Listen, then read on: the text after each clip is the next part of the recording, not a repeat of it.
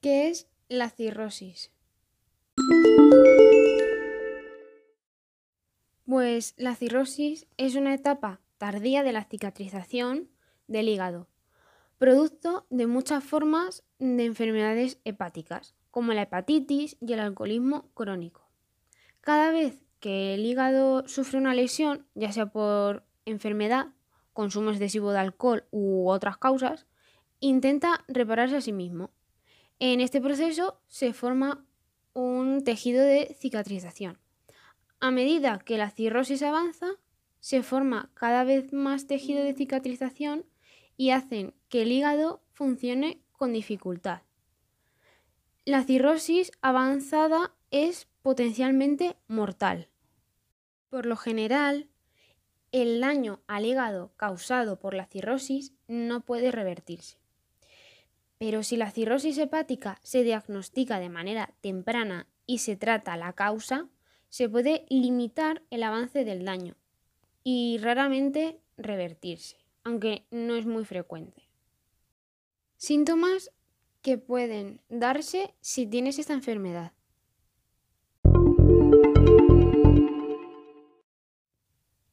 La cirrosis, por lo general, no da señales ni tiene síntomas hasta que las lesiones hepáticas se hacen grandes. Cuando sí hay signos y síntomas, estos pueden incluir fatiga o aparición de hemorragias o hematomas con facilidad, pérdidas del apetito, náuseas, hinchazón de las piernas, los pies o tobillos en forma de edema, también la pérdida de peso, picazón en la piel, mm, decoloración amarilla en la piel y los ojos, una acumulación de líquido en el abdomen. También puede haber enrojecimiento en las palmas de las manos y confusión, somnolencia, dificultad al hablar, entre otras muchas más. Si presentas algún síntoma o alguna señal mm, mencionada anteriormente, pues pide cita con tu médico porque puede ser que tengas esta enfermedad. Una amplia variedad de enfermedades puede dañar el hígado y provocar la cirrosis. Entre las causas se incluyen pues, el abuso crónico de alcohol, hepatitis viral crónica, quiere decir hepatitis B, C y D. Eh, también acumulación de grasa en el hígado, y esta se refiere, por ejemplo, a la enfermedad de hígado graso de causa no alcohólica. También la acumulación de hierro en el cuerpo, la fibrosis quística, también trastornos hereditarios del metabolismo del azúcar. Eh, otra causa puede ser el desorden digestivo genético, el síndrome de Alain. Eh, también pueden ser la destrucción de las vías biliares y también infección como sífilis. Hay tres tipos de personas con factor de riesgo para esta enfermedad. La primera es eh, las personas que consumen demasiado alcohol. Este consumo excesivo de alcohol es un factor de riesgo de la fibrosis. Y la segunda es las personas que tienen sobrepeso. Ser obeso aumenta el riesgo de padecer enfermedades que pueden causar cirrosis, como esteatosis hepática no alcohólica, y la mm, tercera factor de riesgo serían las personas que padecen hepatitis viral. No todas las personas con hepatitis crónica desarrollan cirrosis, pero mm, es una de las causas principales de las enfermedades hepáticas a nivel mundial.